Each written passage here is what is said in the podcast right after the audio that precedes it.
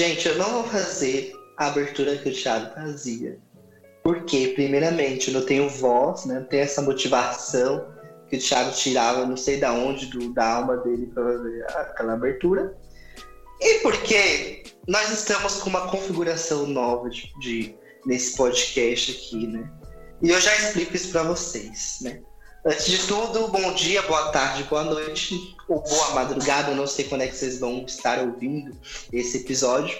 Eu sou o Matheus Teodoro e esse é o Entre Prosas e Divagações. Esse aqui é o nosso podcast principal, é, onde a gente discute alguns temas relacionados à história, política e sociedade, tá? E vou puxar um pouco a sardinha para né, para um, um outro quadro, né? Nós também temos o 10 Faixas de Divagação, que é um quadro deste podcast que fala sobre futebol. Tá? Para vocês entenderem como que tá rolando a nossa dinâmica de episódios. É, nós temos atualmente dois quadros. E nós temos, além desses dois quadros, novas pessoas dentro deste podcast. Já vou apresentar as pessoas que estão compondo uh, o debate de hoje tá? Mas eu gostaria de falar para vocês que, devido a essa mudança, né, essa nova configuração, essa nova reorganização, nós passamos aí umas duas semanas sem postar episódios. É, porém, mesmo né, não postando episódios, episódios não, não, não subindo episódios aí nas plataformas digitais, é, nós mantivemos a postagem no nosso blog, né? Nós voltamos a fazer postagens no nosso, no nosso blog. Então, os artigos no, no blog estão rolando numa boa, novamente. É, entrem no nosso Instagram, arroba e Divagações Podcast. Lá vocês vão ver na bio é, um Linktree, onde vocês vão ver toda a relação de plataformas digitais que nós estamos, canal no YouTube, nós temos um ou dois episódios é, que a gente subiu lá no, no canal do YouTube em formato de vídeo. É, e também o blog. Então vocês acessem lá, leiam nosso blog é, e nos acompanhem nas redes sociais, porque toda e qualquer mudança que a gente passe nesse podcast, é, dias em que não teremos episódios, é, a, a, própria interação que nós fazemos é toda feita através das redes sociais, é, principalmente do Instagram, tá bom? E é isso, gente. É, situando nosso público, agora eu posso passar para as apresentações. É, e em seguida das apresentações, eu apresento o tema do debate de hoje. E aí a gente começa devagar sobre o assunto, tá bom? É, hoje aqui, né, a nossa conversa está composta é, por três pessoas. Uma delas, é, todas vocês já conhecem lá do 10 faixas de vacação, quem ouviu, quem não ouviu, vai ouvir. Mas é, uma delas é aquele que já está aqui nesse podcast, desde que começou o podcast, né? Que andou um pouco sumido aí em, em alguns tempos, mas que voltou à vida e nasceu como a Fênix, né? É, é, ele que voltou de Porto Alegre, se deparou com frio aqui, deparou com um tempo muito bom em São Paulo, né? Saiu de um, de um extremo, veio para São Paulo, estava calor ontem, mas hoje já está frio tudo de novo, não deu mesma merda, né? Que é o Danilo, gente. E aí, Danilo, como é que você tá? Reapareceu, ressurgiu? Fala com o nosso público. O público está com saudade de você. E aí, pessoal, bom dia, boa tarde, boa noite, boa madrugada a todos vocês. É verdade, eu saí de Porto Alegre, tava 14 graus, graus cheguei em São Paulo, tava 24. Ou seja, eu estava com uma roupa completa, completamente inapropriada para São Paulo. É... Mas são quatro pessoas, né? O, é, são, são eu, a Jéssica e o Fábio e o Matheus. São quatro pessoas. Mas eu tô bem, é obrigado. Eu, é que eu comecei a contar e eu me excluí da contagem. É, pois é. Olha que linda dela, pessoal. É, se auto-exclui, tão humilde. Eu já, sou muito humilde. É, eu sou maravilhoso. Eu vou, eu vou ser chamado pra eu sou muito ir lá pros programas da Record. Já, já gol do Fluminense. Já deixou de ser humilde. Gol do Fluminense. A todos os torcedores do Fluminense que nos acompanham, o Fluminense acaba de virar o jogo. Lembrando, gente, vou comentar pra vocês, né? abrir um leve parênteses aqui. Nós estamos gravando o podcast numa quarta-feira, à noite, tá? Então, assim, É, vocês vão pegar a informação e falar, mas hoje não tem jogo Fluminense. Tem, gente. No dia da nossa gravação, né? Que o dia da gravação é um, e quando a gente mostra o episódio é outro. Um baita, um baita de um passe do menino Kaique que, que foi vendido pro Manchester City já com 17 anos. Baita lançamento. O menino é bom demais, falou. Parênteses aberto, parênteses fechado, né? né? Porque a gente tem outro podcast de futebol. Calma, relaxa. Mas enfim, gente, Daniel tá aí. Agora eu vou apresentar né? Ela que também está no nosso podcast já faz um tempo, né?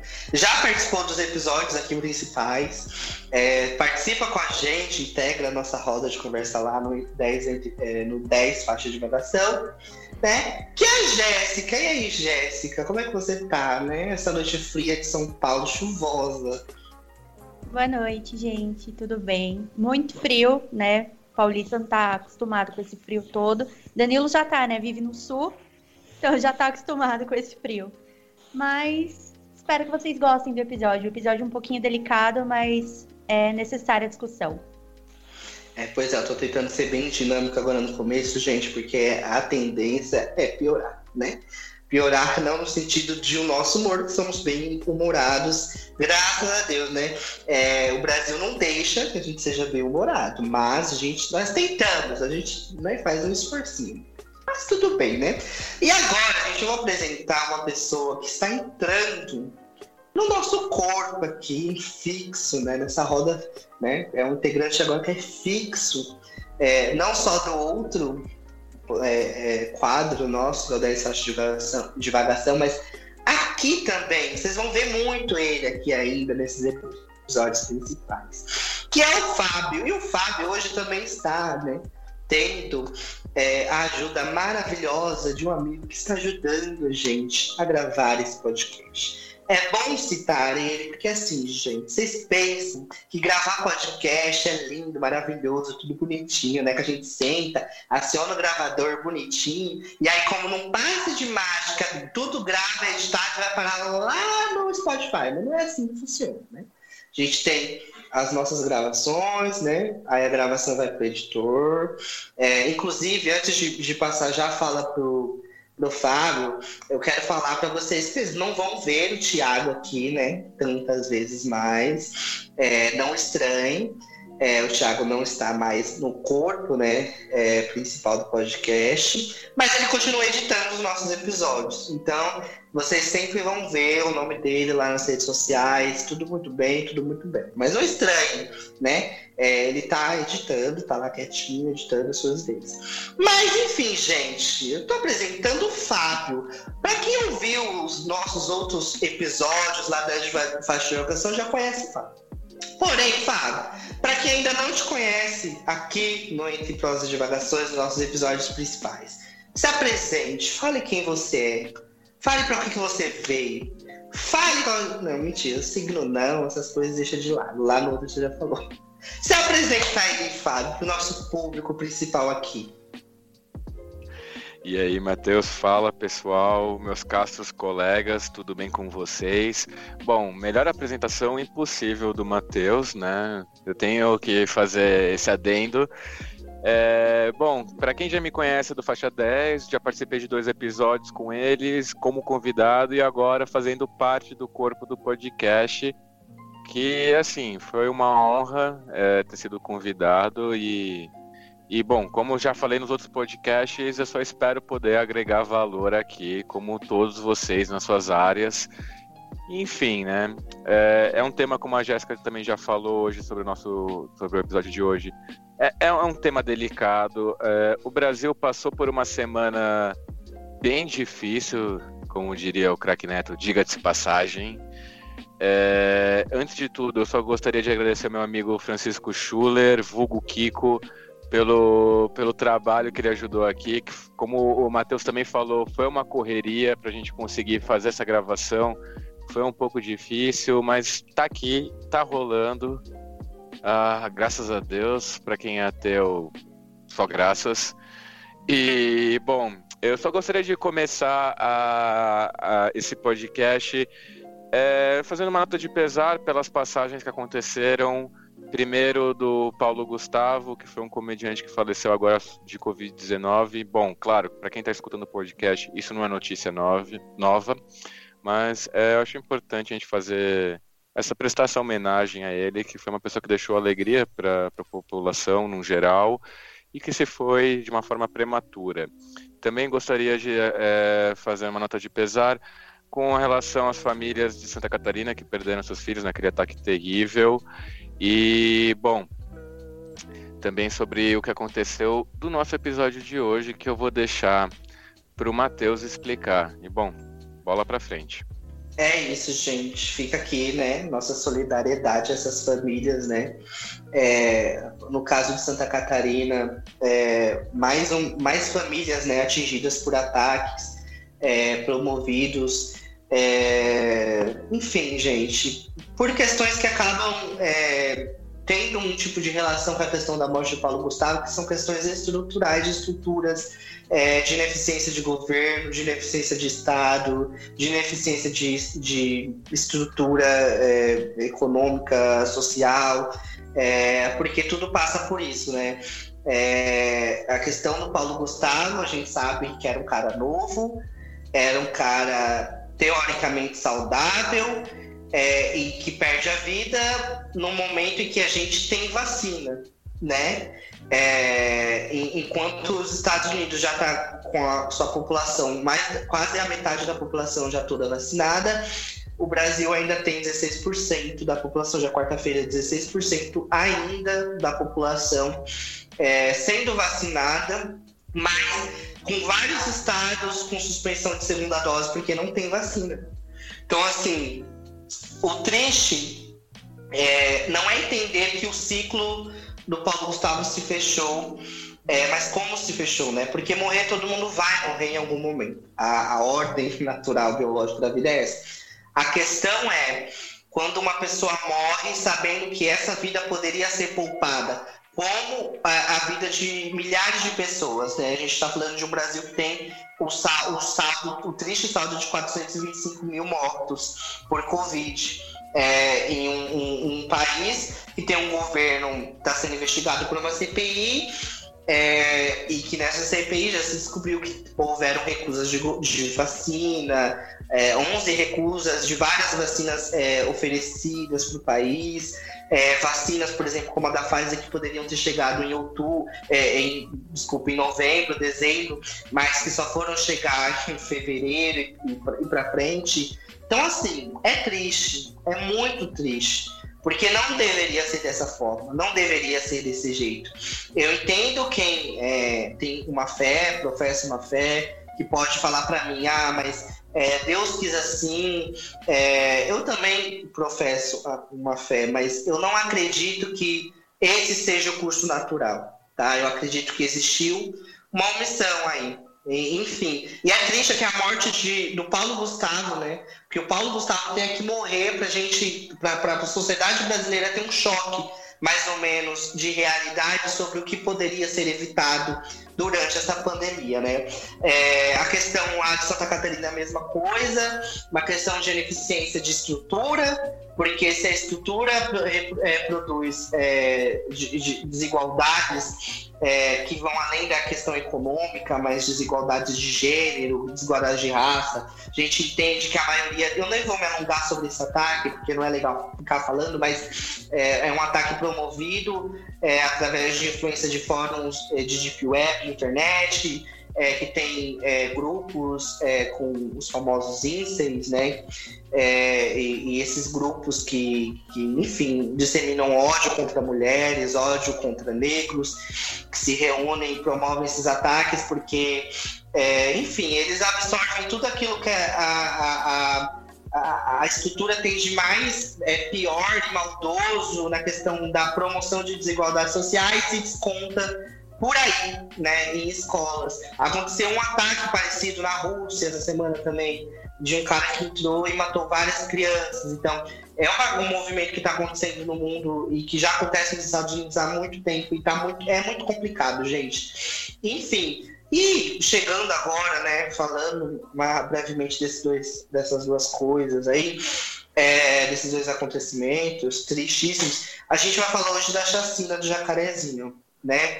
É, muitos, alguns que estejam vindo pela primeira vez esse podcast podem falar, mas Matheus, chacina, não foi uma operação, não foi isso, enfim. A gente vai é, devagar e vai debater esse assunto, mas é importante frisar a palavra chacina, porque o combate ao crime ele não pode virar banho de sangue, principalmente em áreas onde a gente sabe que a desigualdade social, que a fome, é, ela mata.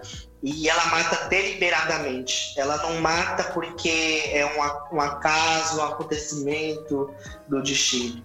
Mas é porque é uma questão deliberada de desigualdade social Enfim, é, as apresentações foram feitas. É, os assuntos, o tema, ele foi né, apresentado. Eu vou encerrar essa primeira parte das apresentações aqui. E no próximo bloco a gente vai começar a falar sobre.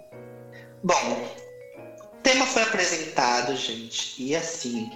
É, eu vou contextualizar o início dessa, dessa conversa aqui lendo é, uma matéria da Delta Schwell, porque é, é uma matéria que está bem é, completa, é, dá para entender de forma simples do que eu tinha falar. Eu tenho certeza que vocês viram isso durante a semana, vão ver durante o mês, conforme desenrolar as questões forem acontecendo. É, e o título da matéria é o que já se sabe sobre o massacre do Jacarezinho, do Schwell, é, frisa que foi um massacre, tá? A mídia brasileira é, internacional se divide bastante sobre é, essa palavra massacre, chacina, operação, mas a maioria, né, grande parte está aderindo a esse é o, que, é o que de fato se compreende, que é um massacre, uma, uma chacina. E a notícia diz assim: a maior matança policial da história do Rio de Janeiro segue com uma série de perguntas em aberto enquanto denúncias de abuso se proliferam.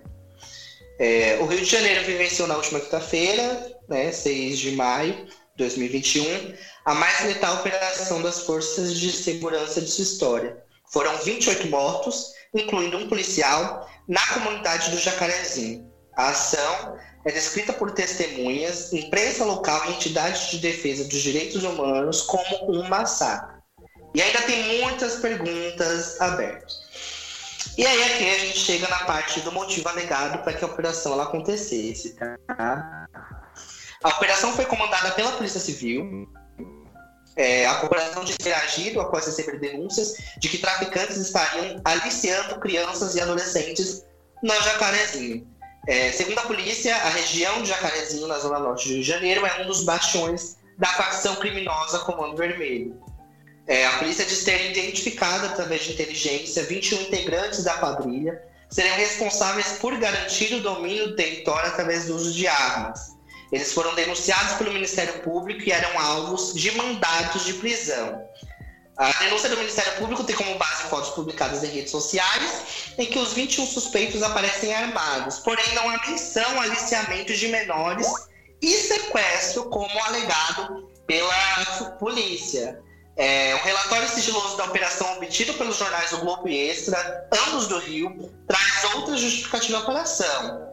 Em razão da dificuldade de se operar, né, aqui é um abre, abre aspas, é, em razão da dificuldade de se operar no terreno, em razão das barricadas e das táticas de guerrilhas, guerrilhas realizadas pelos marginais, isso aqui é né, a justificativa obtidas pelos jornais, tá? O relatório é, da polícia para os jornais, vocês vão ver essas palavras, tá? Realizadas pelos marginais. O local abrigaria uma quantidade relevante de armamentos, os quais seriam utilizados nas retomadas de favelas perdidas por facções rivais ou para se reforçar de possíveis investidas policiais. É, diz um trecho do documento citar a questão do alicimento de menores. Aqui, um comentário meu, né, é para você que não, não, não, compreende muito de Rio de Janeiro, não está né, não tem uma familiaridade com o assunto Rio de Janeiro, e violência no Rio de Janeiro, é, para além daquela que é vista e mostrada nas, na, nas mídias, existe uma, uma disputa muito latente, muito forte de poderes paralelos no Rio de Janeiro, é, que não giram apenas em torno de facções criminosas, tá? É, para além do tráfico, tem a questão das milícias, que são essas polícias corruptas, é, enfim, que tem uma relação estreita ali com, a, com as políticas, ou os políticos. Então, é, é importante frisar isso para vocês terem essa informação completa, né? E aí a gente chega, né, a quem são as vítimas. É, a Polícia Civil garante que todos os 27 mortos por seus agentes na operação eram suspeitos de envolvimento tráfico. Todos, além disso, teriam morrido em confronto com os policiais que tinham antecedentes. Mas, aí é importante frisar, mas, no total de mortos, apenas quatro eram inicialmente alvo da operação. Estamos falando de 27 mortos, né, e um policial civil aí no meio, e apenas quatro eram inicialmente alvo da operação. Além disso, dois dos mortos não tinham ficha criminal, o que contradiz a Polícia Civil. As informações estão no relatório sigiloso da Subsecretaria de Inteligência da Polícia, realizado três dias após a ação, qual os jornais cariocas tiveram acesso. É... De acordo com o documento, dos 27 mortos, apenas 12 tinham anotações por crimes relacionados ao tráfico. É... Essa parte aqui eu não vou, não vou ler, porque eu acho que não é interessante a questão. Eu acho que a gente pode deixar isso para né, mais para frente no debate, que é a fala do presidente Jair Bolsonaro é, sobre essa operação, né? Porque ele é um ser humano que não se preocupa com, né, com a vacinação, que combate a pandemia, mas sempre tem um tempo para, né, fazer as suas belas é, ponderações é, que todo mundo pede, né, gente? A gente fica esperando ansiosíssimo é, porque ele vai falar. É, organizações de defesa dos direitos humanos da sociedade civil consideram que houve uma chacina no Jacarezinho, a polícia insiste que todos os mortos pelos agentes eram suspeitos é, de tráfico. O que, que, a gente sabe, gente, de acordo com essa matéria, é que há pouca informação por parte da polícia sobre a forma como que foram levados os presos na operação. O Ministério Público do Rio né, começou a ouvir parentes e testemunhas depois dessa grande repercussão é, nessa questão. E assim, gente, é, a notícia é grande, eu só dei uma contextualizada aqui, a gente continua a abrir o debate, mas o que, que a gente pode ver com essa notícia? É, uma operação estava prevista para acontecer no Jacarezinho, aconteceu da forma mais patética, ridícula e desorganizada possível. É, mesmo que a Polícia Civil ela fale que foi organizada, que foi pensada durante 10 meses, é, assim, toda operação policial que, que, que tem como primeiro saldo um policial morto não tem como ser uma operação bem sucedida. É, pela lógica das táticas, pela lógica da polícia, é, isso a nível internacional, né? Se um policial morre na operação, a operação já é um fracasso ali, né?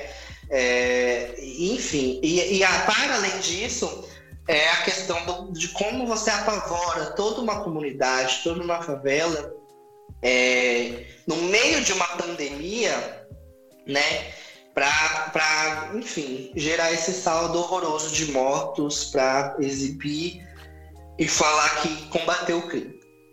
É, e, e, também tem a questão de que o STF proibiu ações é, dentro dessas favelas, das comunidades do Rio de Janeiro, durante a pandemia, sem aviso prévio, sem justificativa, é, uma justificativa bem estruturada, é, justamente porque se fora da pandemia já existia tanta violência e as, as comunidades estão sendo castigadas por essa pandemia e pela ineficiência desse governo, é, de uma maneira jamais vista, é, como que essas comunidades ficam sabendo que você tem um problema a mais para se preocupar, né? Como a questão da, do, da, enfim, né? Para além do tráfico e das milícias, a questão dessas, dessas operações que só promovem mortes e que não mudam eh, absolutamente nada no Rio de Janeiro. É... Enfim, gente, essa contextualização aí do, do que aconteceu para vocês entenderem, a gente vai debater e começar aí o nosso a nossa conversa sobre isso. O que eu tenho para falar é que eu entrei no meu Twitter no dia da operação e o que eu mais vi foram fotos de gente morta nessa operação, em posições completamente desumanas, complexas. Eu vi corpos que foram colocados em vielas, com o dedo na boca, como se estivesse, pela própria polícia, tá? Como se estivessem zombando ou, ou passando algum tipo de mensagem para a comunidade. É, então, assim, existe muita coisa errada, muita coisa não dita, muita coisa não exposta pela mídia nessas operações e nessa operação específica. É, mas, enfim, é, é uma coisa muito complexa e complicada, porque é, a gente aqui está tá indo para além da questão é, é, de pensar Rio de Janeiro é, como um lugar cheio de violência. Né? A gente tem que também é, discutir a questão da posição da justiça. Para que serve a justiça? Para que serve a instituição jurídica? Né? Porque se a instituição jurídica não, não é mais eficiente, se o eficiente é a condenação, é a execução, então que tipo de país a gente constrói é, a partir disso? E que tipo de país né, é, a gente pensa quando a gente pensa em segurança pública e diminuição de violências? É, porque, enfim, é um país que as pessoas não querem justiça, as pessoas querem vingança, né? É, e aí é complicado, porque a gente está aqui trazendo a notícia para vocês e vamos começar esse debate, mas vocês têm que ter essa noção, né? E tem que abrir o horizonte da mente de vocês para entender que Aqui a gente não julga é, a questão de, de valores. É, o bandido, se ele é bandido, ele tem que ser preso e ele tem que ser direcionado à justiça, que vai condená-lo e ele vai cumprir a sua pena. É, isso que é o, o, o, o X da questão, né? É, não é se ele, se ele merecia morrer, se merece morrer, se merece, enfim, se a polícia tem que matar antes de morrer. Enfim, não é sobre isso mas é sobre o papel do Estado, o papel da segurança pública, e eu estou deixando isso muito claro, porque a maioria das coisas que eu ouvi li em redes sociais giravam em torno disso, principalmente de muitos veículos de esquerda, de muitas pessoas que eram de esquerda. E começaram a falar nessa questão de uma proporção, não sei se tentando abraçar a segurança pública, os policiais, tentando parecer solidários na questão do Rio de Janeiro, não sei qual é a intenção. Mas começaram a falar. E a gente tem que frisar, bater muito nessa tecla, porque parece que é um país que não entende isso, né? Se a justiça existe, não sou eu que vou condenar. E muito menos ter, criar esse sentimento de vingança, onde para eu me sentir seguro eu tenho que ver um bandido morto em todas as esquinas, ou eu tenho que entrar em pensamentos generalistas que entendem a favela, entendem a comunidade como um, um grande lugar de proliferação de bandidos e criminosos né? Nosso papel não é esse. Se errou, se, se cometeu crime, se é o tráfico, enfim, vai ser preso. Agora, o que não pode é a polícia militar, a polícia civil, cometer o genocídio que comete no Brasil há muito tempo é, e ficar sempre assim, né? E a gente achar, normalizar isso, né? Ver tantos corpos pretos almejados alvejados e, e largados em situações de humilhação para a comunidade sentir medo e ficar nessa. Mas, enfim, é o meu devaneio aqui para a gente começar esse debate. É, e as, as já estão levantadas, é, o Danilo já levantou aí, o Fábio, Fábio, e aí é isso, gente. Os debates estão abertos. Perdão, gente. Eu vou pedir para que o Danilo comece, porque ele levantou a mão primeiro e é, e é, o justo, né? Se não tem justiça na vida, pelo menos dentro desse podcast vai ter. Me ajudem, gente, porque eu vou falando e eu não vou olhando muitas as telas aqui. Vai, começa. É, eu, eu acho que, antes de mais nada, o que o Matheus falou no fim é, é fundamental, porque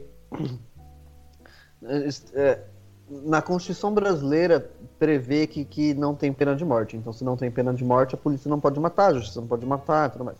Tem que respeitar a, a um, e isso acontece em qualquer é, é, Estado democrático de direito uma perspectiva socialista ou, ou, ou burguesa, de fato. Né?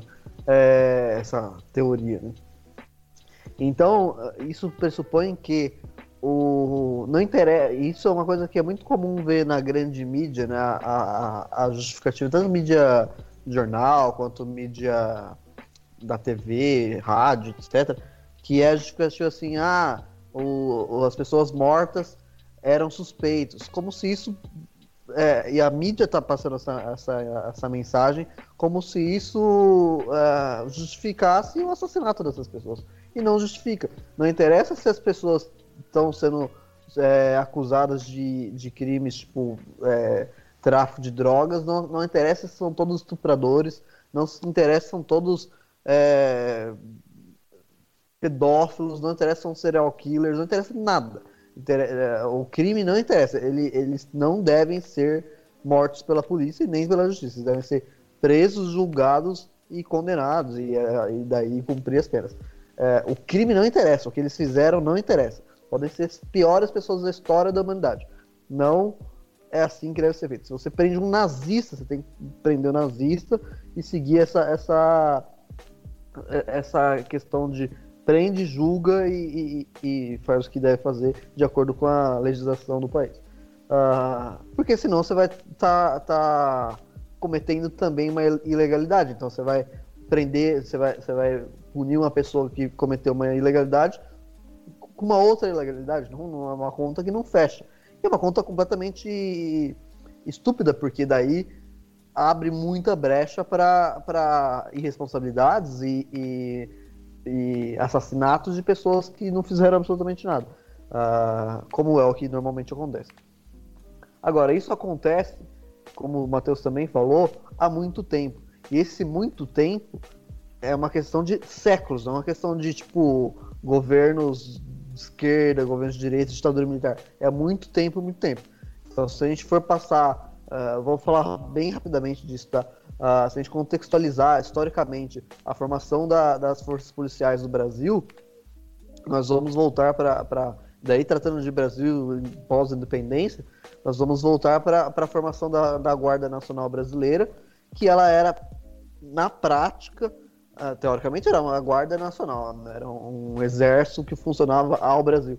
Mas na prática ela, ela era uma, uma força policial que, que que é, era acionada pelos grandes latifundiários, pelos fazendeiros, mais, por quem tinha concentração de riqueza no Brasil, em prol deles. Então eles, eles funcionavam, a Guarda Nacional Brasileira funcionou por muito tempo como, como se fosse capangas de quem tinha detinha riqueza no, no, país. Isso de forma quase oficial, assim, escancarada e tudo mais. E, e daí quando o Estado brasileiro foi se desenvolvendo e tudo mais, o quadro não mudou muito, porque a, a, maquiagem mudou, né? Então as forças policiais foram é, sendo criadas de uma forma que parecia que, que eram polícias e tudo mais em prol de toda a população, mas na prática quem sofria mesmo eram os mais pobres, quem sofria mesmo era quem não tinha condição de pagar um advogado, etc. Uh, isso desde passando por, por política do café com leite, Primeira República, passando depois para o Estado Novo. O Estado Novo piorou mais ainda, porque daí era uma ditadura, e daí foi criado um órgão, foram criados órgãos de repressão que eram basicamente órgãos para torturar pessoas é, subversivas, mas também trabalhadores é, negros, trabalhadores periféricos, etc., que não se adequavam exatamente ao, ao que o Estado Novo queria. É, tanto de ponto de vista político, mas também de ponto de vista de comportamento social. É, a gente pode também ir, ir para outras formas, for, formas de encarceramento, por exemplo, de, de, do desenvolvimento dos hospícios no Brasil, que era basicamente para prender o, a autoridade, né? prender a, a alteridade, não a, a, autoridade. Prender o outro, né? prender a pessoa que, que não era benquista na, na, nos padrões é, quase que estéticos da, da, da época.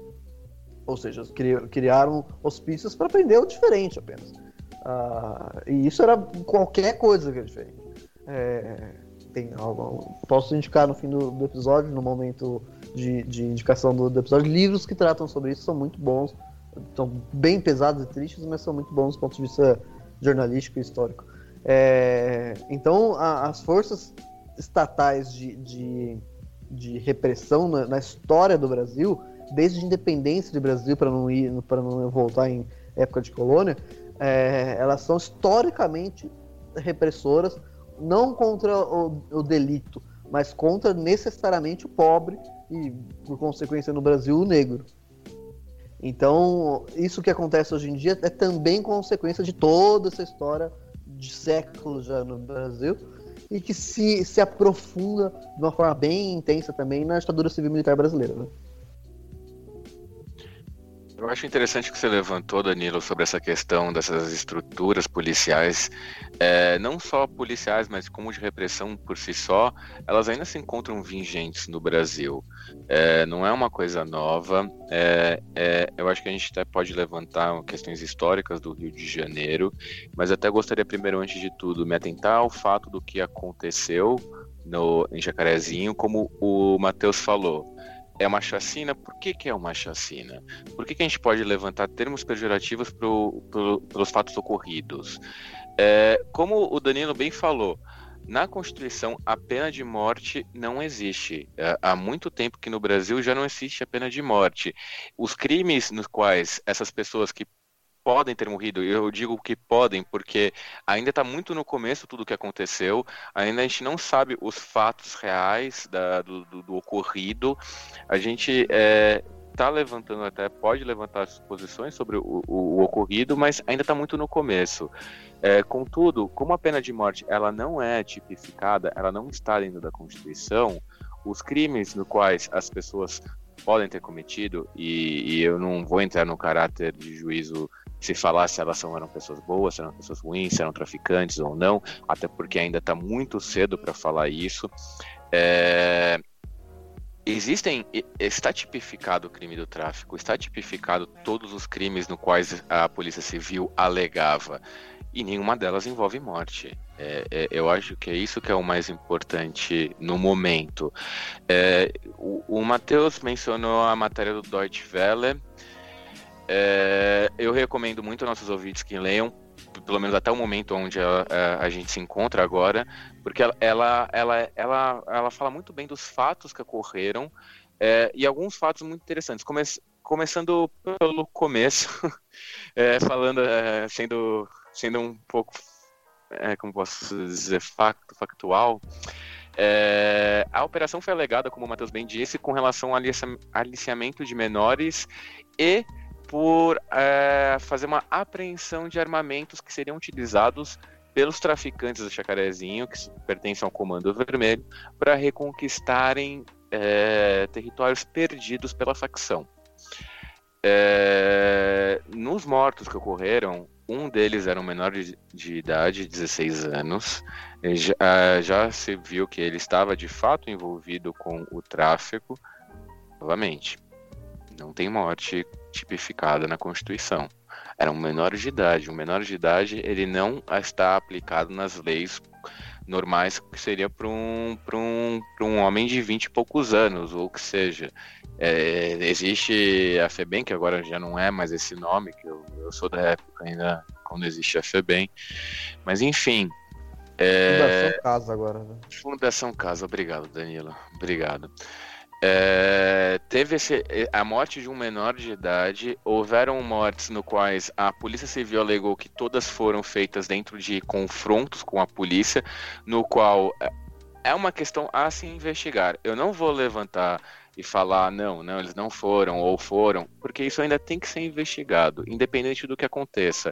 Uma operação, uma operação de uma polícia civil, que não foi uma polícia militar, é, que causou é, esse número de mortes. Gente, é, é, é, é desculpa, mas é um pouco difícil de tratar esse assunto para mim, porque é, muita morte envolvida em uma única ação civil. O, o Matheus mesmo próprio falou, são, são pessoas, são vidas. em um dos casos, um dos traficantes foi morto dentro de um quarto de uma criança de 9 anos. E a criança viu um policial civil matar a, a, essa pessoa. E, imagina é, para você que, mesmo que não esteja inserido dentro, dentro desse contexto de tráfego do, do, que for, ver uma pessoa morrer quando você tem 9 anos é um fato traumatizante para alguém, né? Então, é, eu acho que é um contexto é difícil, a palavra é essa. Acho que não tem outra coisa a não ser difícil. É...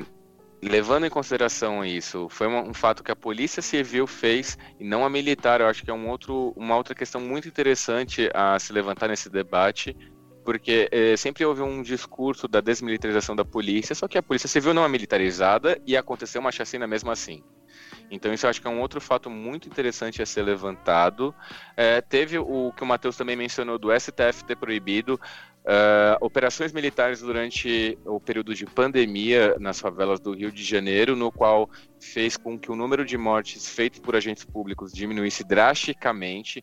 Isso eu acho que é um fato, um, um facto interessante se relevar, uh, porque como a gente está acostumado, infelizmente, a ver sempre operações militares dentro da cidade do Rio de Janeiro, dentro das favelas do Rio de Janeiro, sempre levarem uh, a óbitos. O, é, é, acho que tá difícil falar tudo porque o Matheus já deu todas as letras em que. É, é, é perdão, é, no caso, é, já aconteceu tudo isso antes. Não é algo novo, é algo que acontece já faz mais ou menos 40 anos. É, o Rio de Janeiro ele sofre com essa questão da violência. A violência não é boa para ninguém, para nenhum lado. Quando envolve uma morte, ela não é, é, é boa é, ah, mas a pessoa era traficante, ah, mas o fulano é, era um.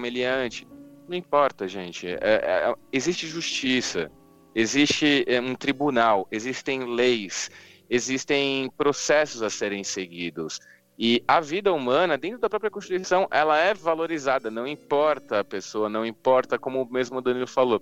Se fosse, fosse um nazista, existiria um tribunal, como foi o, no caso do Tribunal de Nuremberg, no qual foram se processados pessoas deixaram é, serem enforcadas, como por exemplo o arquiteto da, nazista Albert Speer, ele não foi enforcado porque ele não teve uma participação direta do Holocausto e esse, e esse é, momento foi fundamental para que a gente pudesse ter leis, leis, leis no quais julgassem a base de fatos é, e a base é, da, da, da, de uma constituição. É, só para finalizar a minha fala mesmo, é, um dos objetivos da Polícia Federal, como eu havia dito, foi de fazer uma apreensão de armas. A apreensão de armas mal ocorreu. Mal ocorreu. Ocorreram a apreensão de alguns fuzis e granadas. E só. Então acho que isso ainda é uma coisa que a gente vai ver nos próximos capítulos com relação ao julgamento que vai se ter com relação a essa ação policial. É, vão haver ainda outras questões envolvidas com isso, no qual ainda vão ter que ser analisadas. Assim, só para finalizar mesmo, houveram 28 mortes, sendo de um de um policial, um menor de idade. Quatro pessoas estavam sendo de fato investigadas pela Polícia Civil, que estavam dentro desse contexto, e os demais foram mortes que Pode ser que sejam traficantes, pode ser que não, não vamos levantar suspeitas, é uma coisa ainda a ser investigada. E com isso acho que eu fecho minha palavra. É, é, é interessante, assim, tem dois pontos que, que eu acho necessário reafirmar. Assim. Primeiro, a, o papel da imprensa, eu acho a imprensa comete um, um, grave erro e não é um erro, ao meu ver, um erro ao caso, assim, é um erro porque uh, os veículos de imprensa também representam grupos de classe. Né? Uh, quando, quando a imprensa fica tentando amenizar a questão, colocando, por exemplo, falando, por exemplo, em, em trazendo esse discurso de suspeitos, mas, mas sem contextualizar que não interessa se é suspeito de, de, de sei lá, de, de ser nazista ou não, não interessa o que, que é suspeito, interessa que ele não deve ser morto, ponto. Deve ser preso e julgado. A imprensa não faz, não tem esse cuidado, sabe? E só você olhar as manchetes e ver a diferença entre uma manchete que trata de tráfico de droga no, no, numa comunidade do Rio de Janeiro ou uma manchete de tráfico de droga na, lá, nos corredores da PUC. A manchete vai ser necessariamente diferente. E isso é, não é por acaso também. Então a imprensa tem um papel também de, de inflamar também a população para justificar esse cenário. Outro ponto é que o, daí também a empresa deveria ter um cuidado maior, que é natural que a população que vive dentro de uma comunidade que, que é comandada, por exemplo, por um, por um comando vermelho, ou aqui em São Paulo pelo PCC e tudo mais, ou, ou, ou que é, o tráfico de drogas é, é, é, comum e a violência decorrente disso também é comum, é natural que, que a população não inserida dentro de, de, de, dessas práticas ela queira que esse indivíduo morra, porque a, a, essa realidade traz violência para ela né? e é um risco de vida para ela também. Então é natural que a senhorinha evangélica que trabalha 12 horas por dia não quer isso do lado da casa dela. Uh, e é natural que essa senhorinha evangélica tenha ódio disso e queira a morte é, dessas pessoas. Mas não é a senhorinha evangélica que, que, tá, que deve julgar, naturalmente, porque ela é uma pessoa envolvida na questão. É, as pessoas que, que trabalham com isso. É, é, é óbvio que eu estou falando uma coisa que é óbvia, só que, que na prática não acontece. Todo mundo sabe disso. Mas deve ser dito, porque isso não pode deixar de ser uma coisa é, natural. Assim, a gente deve sempre lembrar que isso é, nós temos como obrigação por lutar pelo, pelo, pela Constituição brasileira. Temos por obrigação para lutar que, que aquelas coisas que, que, é, que, é, que outras pessoas lutaram, morreram, inclusive, no passado, nas últimas décadas no Brasil, para colocar em prática, para conseguir garantir que seriam na Constituição, sejam, sejam de fato postos em prática. Né? Então, é, embora seja um discurso meio óbvio que eu estou fazendo aqui, é, deve ser dito, sabe? Não, não, não, deve deixar de lado isso, porque a violência no Brasil é muito grande e tudo mais. Então são duas coisas que devem ser sempre salientadas e que eu acho que a imprensa, a grande imprensa brasileira, não faz questão nenhuma de, de salientar com a veemência que deveria. É, um é traficante e o outro apenas comercializa drogas, né? Que é que a gente acaba vendo quando é, uma pessoa de alta classe, ela é, como se diz, presa, né, por vender entorpecentes, então ele é, ele é um comerciante, ele, é, ele, não, ele não é tipificado como um traficante. O traficante, ele só se encaixa quando é uma pessoa de baixa classe ou quando é negro, né? E você vê que a mídia ela tem um papel muito forte nisso, é, em estereotipar o que é um traficante, é, colocar de uma forma pejorativa na maioria das vezes. Você nunca vai ver um branco rico, rico é, do Leblon sendo taxado de traficante. Não. Ele é suspeito ou ele estava portando drogas ou comerciante de drogas, nunca como traficante. E continuando nesse papel de mídia, é, colocar também as fake news que trouxeram, né, por conta desse caso. Teve mãe que foi é, protestar a morte do filho e subiram um vídeo de uma outra pessoa X que era semelhante a essa mãe com um fuzil de airsoft na mão.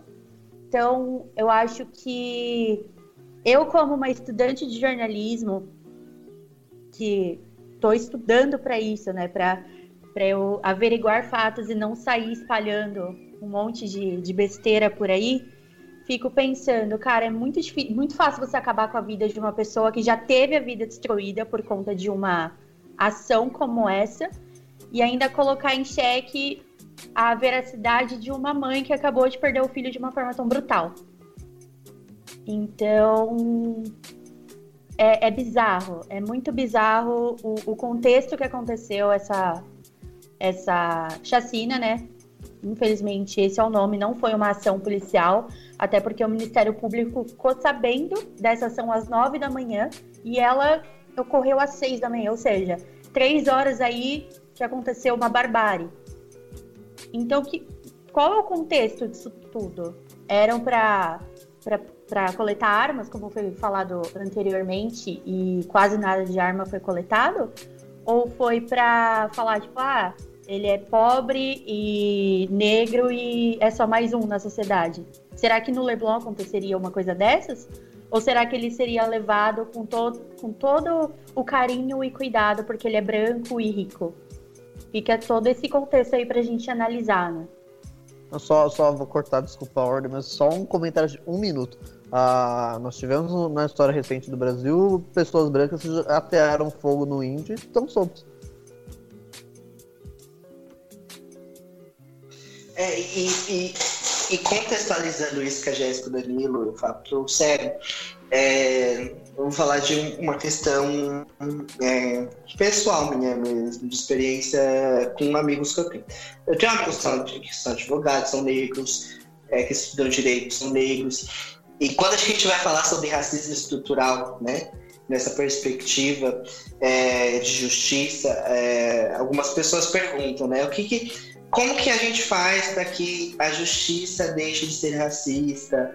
Ou para que o racismo estrutural na questão jurídica ele seja mais é, ele acabe, né? E a resposta é unânime, assim, a instituição jurídica ela tem que acabar, é o que eles falam, tem que acabar e começar do zero. É, a justiça ela tem que acabar e começar do zero, que é assim, é, é, é, é, é um, um país, falando de Brasil, é um país onde a, a, a questão da justiça, né, é, é, ela já está em volta é, de muito racismo, né? É, eu, eu, vou citar um exemplo, o Danilo e o Fábio, que são historiadores, eles podem embasar isso de uma forma muito, é, muito maior do que eu, mas quando acabou esse, a, a, quando aconteceu a questão da, da né, a lei do, do ventre livre, a abolição da escravatura no Brasil, é, aconteceu um, um, fato triste no país, é, com, muito complicado, que foi a queima de certidões, de comprovantes de venda, é, enfim, de escravos brasileiros. E é essa questão de queimar documentos de escravos né, africanos, brasileiros, partiu de um cara chamado Rui Barbosa, que era ministro da Fazenda. É, e, enfim, gente, é, ele estava tentando fazer com que, vou explicar para vocês, estava tentando fazer com que os escravos, né?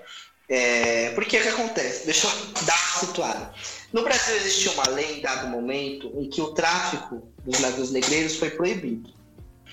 É, só que a, a, até essa lei chegar na questão da abolição da escravatura, a questão da, da lei do ventre livre, é, muitos negros chegaram ainda nos navios, nos navios negreiros. É, essa lei não foi respeitada, obviamente. E aí corria o risco, com o final né, da escravidão, com a questão da abolição da escravatura, de que é, 300 mil escravos pedissem indenizações para a justiça, né? É, para reparar toda essa questão histórica que foi o, o, o, o escravidão, esse racismo todo. Então, para se antecipar a, essa. Desculpa, é só para falar, a lei que você mencionou é a lei Eusébio de Queiroz que proibia a chegada de africanos como escravos no Brasil, é, já no segundo reinado, se não me engano. Perdão. É isso.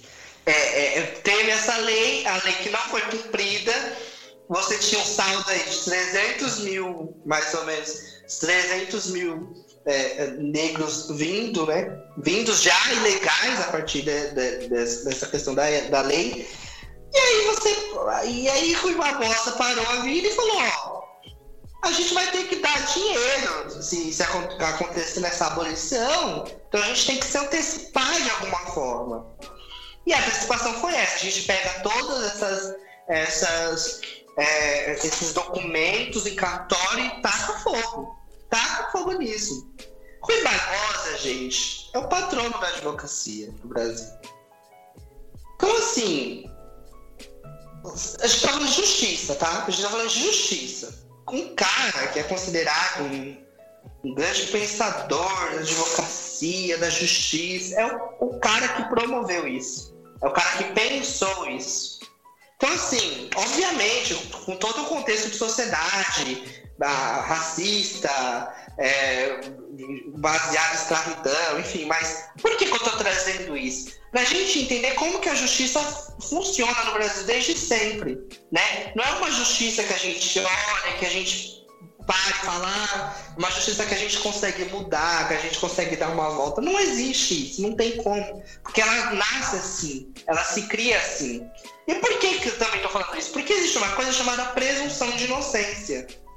Então, assim, se uma pessoa ela é acusada de um crime, a ordem natural dos fatos e a ordem é, por obrigação dessa justiça é que exista todo um processo, né? todo um trâmite. Então, a pessoa é acusada, a pessoa é notificada. É, claro, nos casos que dão para notificar, mas assim, ela é notificada, ela vai pegar, chamar um advogado. Se não tiver um advogado, não conseguir pagar um advogado, ela vai né, pedir um, um, um advogado do Estado. É, enfim, existe todo um processo para que a justiça de fato seja feita, para que o processo de justiça, o processo jurídico, seja é, levado dentro da, da, das linhas da Constituição. Não tem como a Polícia Civil chegar é, no Jacarezinho, 6 horas da manhã, com todo mundo saindo para trabalhar, e saindo tacando tiro para todo canto. Avisando o Ministério Público dessa operação, como a Jéssica trouxe, é, é três horas depois. Não tem como fazer isso.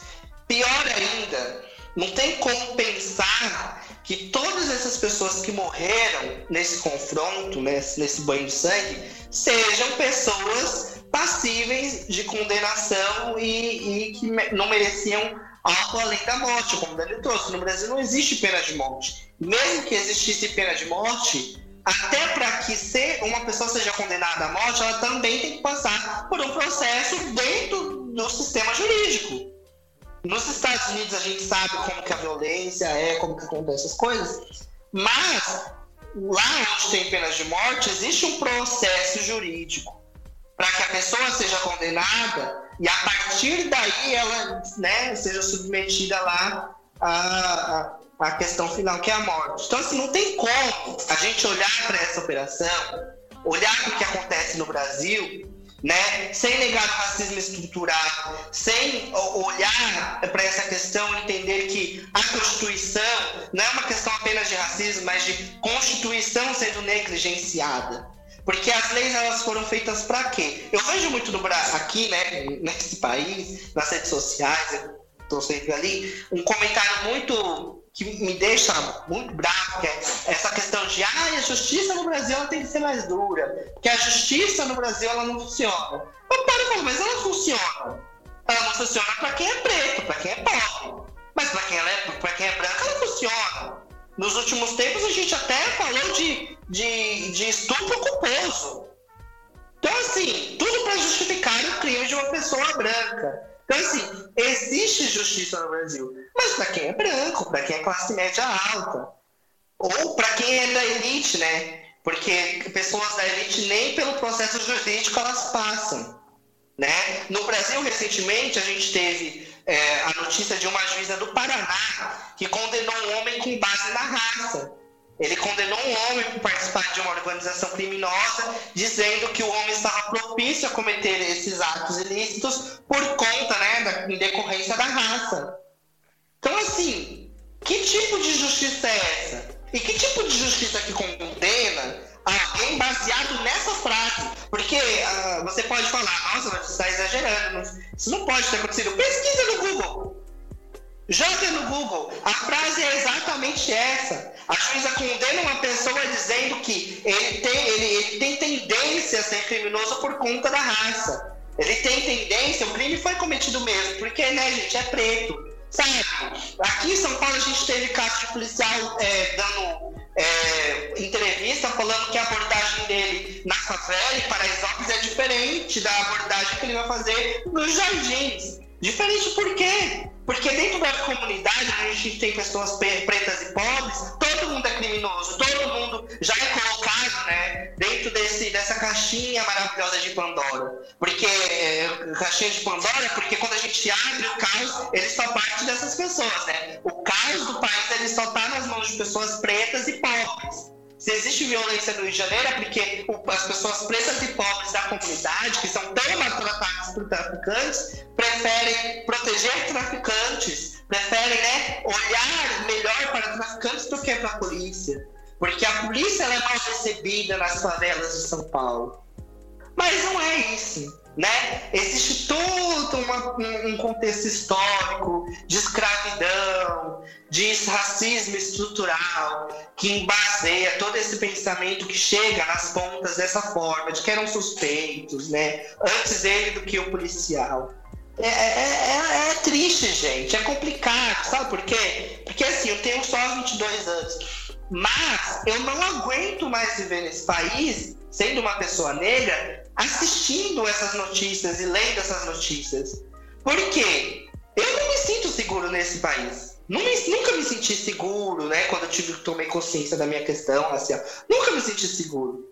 Mas entre não se sentir seguro e, e, se sentir sempre na eminência de morrer ou na eminência de ter a, a, a, sua morte menosprezada ou de saber que quando se eu morrer, por exemplo, se eu morro, alguém pode estar falando amanhã na rede social que eu morri porque mereci, porque se a polícia falar que eu sou um suspeito e morri porque eu sou suspeito, todo mundo vai acreditar. É, é complicado, é pavoroso. Sabe? As imagens que eu vi no Twitter de corpos pretos jogados, pra mim não tô nem aí se são bandidos, se não são bandidos. Eu não entro nessa discussão. Eu entro na discussão de que existe justiça. Existe uma instituição jurídica. Existem faculdades de direito para esse país. Não é possível que na faculdade de direito não se ensine que existe uma Constituição, que existe um Código Penal, que as pessoas estão estudando para serem delegados, juízes e policiais, não para entrar dentro de comunidade atirando, mas para entrar lá, pegar os suspeitos, levar para a delegacia, levar para o penitenciário e fazer com que a justiça siga o seu curso. Então, assim, gente, é uma, uma questão tão complicada, tão complexa, e eu estou devagando aqui, mas para que você, ouvinte, entenda que essa discussão, como o Fábio, Danila, Jéssica, trouxeram, não é uma discussão sobre julgamento de caráter ou julgamento moral, sobre quem merece morrer, quem não merece morrer, se o tráfico mata a gente na, também na, na, na, comunidade, se não mata, se apavora é, é morador. Não é isso. É sobre a instituição jurídica, o curso que ela segue, as instituições militares, né? Que tipo de abordagem que elas têm, que tipo de percepção que elas têm, e é uma percepção racista, elitista, classista e por aí vai, sabe? É uma percepção muito complicada. E aí a gente tem que ficar debatendo, e a gente sempre debate, é, é essa questão estrutural, né? De que o racismo é estrutural, que a, a, desigualdade é uma questão estrutural. Legal, é uma questão estrutural, né? Legal no sentido de entendemos, né? A questão estrutural. Mas assim, até onde? Até onde isso vai, sabe? Até onde a gente justifica a ineficiência colocando na, a culpa na estrutura, sabe? Até onde as pessoas se movimentam e se mexem para que, pelo menos, essa estrutura não tenha tanto esse poder. Né? É, é, a gente vê que acontecem vários tipos de confrontos no país ainda, de garimpeiros e indígenas, por exemplo. Né? Indígenas que sofreram genocídio no país, que sofrem um genocídio no país. Mas eu ainda vejo organização, por exemplo, ali, de você bater de frente com o garimpo, sabe? E a sociedade, a questão racial se mistura tanto nessa perspectiva de negro e branco, escravo, enfim, ela se mistura tanto ainda justamente porque a população preta como diz o Du Bois, né? O Du Bois ele escreve um livro onde escreve um livro não, a Angela Davis ela cita ele um livro sobre democracia racial, que ela, né, a democracia da abolição, em que ela cita o Du Bois e ela fala que o negro ele tem que reagir para que não aconteça com ele o que aconteceu com os povos indígenas, que viram seu genocídio acontecer, né, no pôr do sol, enfim. É, porque foi uma coisa tão catastrófica, tão agressiva com as, as populações indígenas, é, porque que eles foram dizimados em várias partes do mundo. Né? E que eles sobrevivem, lutam com muito, muita garra, porque eles estão ainda, em, eles são grandes, eles têm uma população grande, mas em vários lugares, como o Brasil, ainda são menores do que a população negra, por exemplo. E aí, ele fala isso, a Angela Davis cita isso, e aí eu fico olhando e eu falo, a nossa questão racial é tão mal resolvida, é tão complexa, é tão complicada, num país que é muito miscigenado, que acha que a miscigenação é, ela é tudo, é, é, ela é, sei lá, justificativa para um país não ser racista, né? É, a gente não é racista porque o país é miscigenado, porque meus avós eram negros. É, é um país tão misturado que a consciência racial ela se perde nisso e as pessoas não percebem que sem elas perceber, né, sem elas se dar, quando elas se podem se dar conta, o genocídio da população preta aconteceu. Que é isso, gente, sabe? É uma questão muito complexa, gente, é muito complicado. Mas o, o Fábio, o Rio Danilo, que são historiadores, eles vão dar esses contextos maiores nessa questão. Mas é só um desabafo mesmo, gente, porque eu não aguento mais. A gente, aqui nos bastidores do podcast, a gente brinca, né? Fala, meu Deus, né? Como que pode? A gente não tem mais um, um dia de paz do governo Bolsonaro. Não tem um dia, um dia de paz. Mas assim, gente, eu já estou vivendo um acúmulo de ausência de dias de paz há tanto tempo que quando eu vejo essas notícias acontecendo, comentários, que o comentário que eu citei do, do presidente, eu fico assim, gente, olha, sinceramente, cansei. Porque tudo que eu tenho visto são coisas que a gente, né, que a, enfim, o nossos, as nossas bolhas elas debatem tanto que a, é, cansa você ver esse tipo de coisa acontecendo, sabendo que é, muitas da, das coisas são é, questões estruturais, mas muitas das coisas partem de um sadismo. É, é a única coisa que eu posso dizer. É um sadismo. Escrevi sobre isso no blog, vão lá no blog, leiam meu artigo sobre o Brasil, é um país de estádicos, né? E, enfim, é isso, gente. O Fábio e o Danilo contextualizam isso melhor para vocês. Eu acho que eu tenho um problema nesse podcast que toda vez que eu quero falar, alguém faz um belo discurso e fica dificílimo falar em cima depois. Ainda mais agora com a fala do Matheus, que acho que dá, dá um ar exatamente do que é ser brasileiro negro do Brasil. ser brasileiro no Brasil é, é difícil. Mas é, eu acho que assim, algumas questões que o, o Matheus levantou que são muito interessantes. Por exemplo, se você analisar o que acontece na América Latina e no Brasil, claro, isso inclui o Brasil dentro desse contexto de América Latina, é, é, é, eu acho que o, o, legal a gente levantar são as diferenças. A América Latina como um todo, a gente vê uma luta de classes forte. Não estou dizendo no sentido marxista clássico, eu digo realmente num sentido até mesmo racial. Porque se você for analisar é, as elites que se tem dentro dos países da América Latina, todas são brancas. Tá? Assim, isso é um fato para seja na, na, na, Bolívia. Isso para quem, para quem é de São Paulo, quando fala boliviano, vem aquela a ideia de um indígena na cabeça. E pouco se sabe que existem pessoas brancas na Bolívia que são a elite de lá. É, essa questão é, é política, melhor dizendo, racial e econômica, de uma questão de classes, ela acontece na América Latina como um todo. Contudo, no Brasil, existe essa questão que, que foi quase que caráter exclusivo do Brasil no Ocidente, o Danilo sabe bem disso, é, que foi a escravidão. O, o, Brasil ele prolongou a escravidão dentro do Ocidente muito mais que qualquer outro país muito mais mesmo. A gente, enquanto os países da América Latina já estavam abolindo a escravidão no início do século XIX, nós fomos só abolir no final do século XIX. Isso levou consequências ao, no, ao nosso país que até hoje a gente consegue se ver. É, no caso, quando se fala que a, a, nossa sociedade é ainda uma sociedade escravocrata, não, não é só no contexto, por exemplo, da gente ver aquela, aqueles exemplos clássicos de ver uma babá vestida de branco, é, a empregada, é, são, que são exemplos bem clássicos que a gente vê ainda de uma sociedade escravocrata e, melhor dizendo, aristocrata.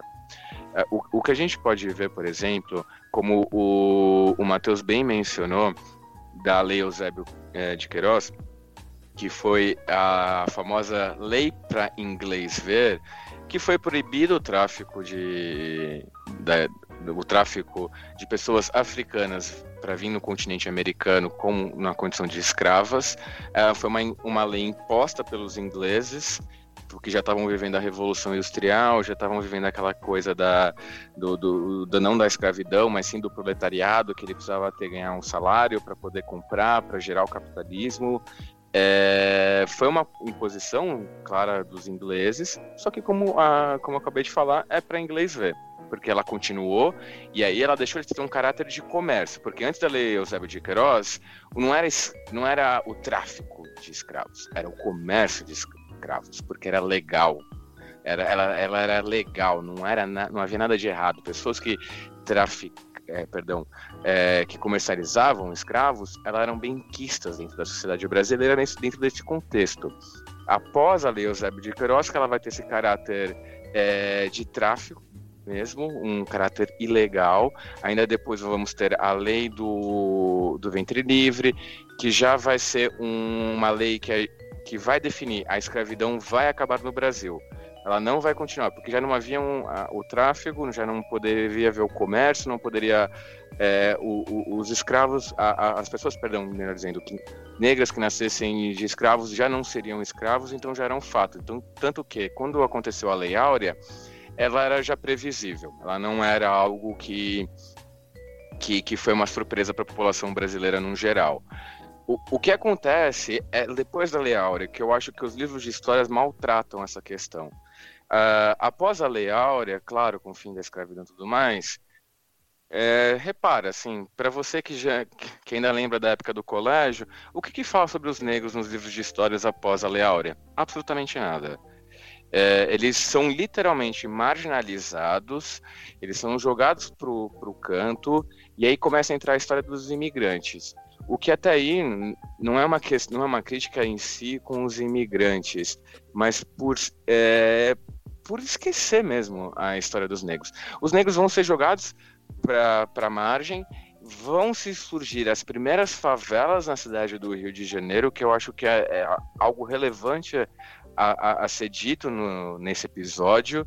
É, vão haver leis que não impeçam o negro é, de uma ascensão social, mas que vão ser feitas a, exclusivamente quase que para a população negra. Não vai ser dita cl claramente, não vai ser dita que é contra o negro, mas, por exemplo, no Brasil do século do início do século XX existe a lei da vadiagem.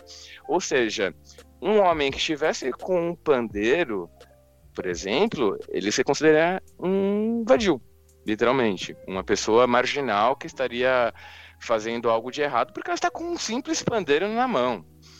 É, vão ter eventos históricos clássicos que a gente estuda até dentro da, é, da dentro da sala de aula do, dos colégios, como a revolta da Chibata, onde os marinheiros negros brasileiros vão se revoltar porque haviam ainda punições físicas. Isso a gente está falando de um pouco mais de 100 anos atrás, com uma questão de raça bem clara dentro disso. Então, eu só estou levantando todas essas questões justamente para mostrar é, o que o Matheus já mostrou aqui para gente, como a, a, a lei é, é, ela vai ela, ela vai criar uma via dupla. E, e, e, e não, é, não é, um, é, não não está dentro da mesma via. São duas margens completamente diferentes. Uma lei que vai ser levada para o resto da população uma outra lei a mesma lei que vai ser levada para a população negra no Brasil é, e isso bate exatamente com o que a gente estava falando sobre o que aconteceu na operação do Jacarezinho. Ah, mas todas as pessoas que estavam no Jacarezinho não são negras? Não. Mas aos olhos da lei, quando é um pobre, ele é um negro. Ele não é uma pessoa, não é um cidadão de bem como muitos diriam. É, eu acho que isso que é o mais é, intrigante, se, se eu puder falar isso, porque de fato não é, é, o, como, essa, como a lei ela acaba tomando duas margens. Como o Danilo mencionou, de um cara que é, é preso na PUC por traficar drogas, um, com, comparado a um cara da favela que trafica drogas, como eles são tratados de formas diferentes dentro da mesma lei. Isso a gente está falando de uma só lei, de uma só constituição, de uma só polícia. É, eu acho que isso que é o mais banal que a gente ainda vive, que ainda ao meu ver, enquanto historiador, é uma herança da escravidão e da mentalidade escravocrata que a população brasileira, no geral, eu digo que tem. E eu não estou mencionando aqui, no caso, é, a população branca brasileira ou qualquer outra raça, porque isso é uma mentalidade. Ela permeia em vários âmbitos da, é, do nosso país. É, e falando de formação da, das favelas no, no Brasil. O Fábio trouxe a questão no Rio, né? E, e, e, também tem a questão de São Paulo, né? Que, que é a formação dos cortiços, né? É, que é basicamente uma, uma favela também, o processo é muito parecido, só que a estrutura da, da, da, das, porque inicialmente em São Paulo os cortiços não são marginalizados do ponto de vista geográfico, né? Não é jogado para a margem do centro, né? Não é jogado para o interior do centro. E sim, é, e sim fica, fica ali no próprio centro, né? Então é os antigos casarões é, paulistas são derrubados e, e, as famílias ricas vão para cidades mais menos populosas, que são mais tranquilas e tudo mais, e esses cortiços, esses casarões são derrubados e, e, os proprietários criam várias casas, que daí é o cortiço. E se, você, se alguém lê, eu recomendo que leiam dois é, tipos de livros. Né? Leiam A Situação da Classe Trabalhadora na Inglaterra, do Engels, uma leitura bem marxista, e leiam é, A Formação dos Cortiços em São Paulo e as características desses cortiços, e vocês vão ver que, que a, a, é a mesma coisa, basicamente. A situação das pessoas que moravam na, nesses, nessas casas operárias na Inglaterra do século XVIII, no fim do século XVIII, início do século XIX, é igualzinha à situação do, do, das pessoas do, dos cortiços. E, e, majoritariamente, como o Thiago falou, essas pessoas são marginalizadas né, é, pelo Estado na sociedade, especialmente no Rio, nas favelas em São Paulo, nos cortiços, elas são majoritariamente negras.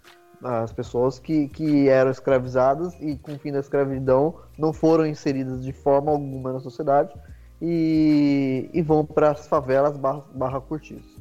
É...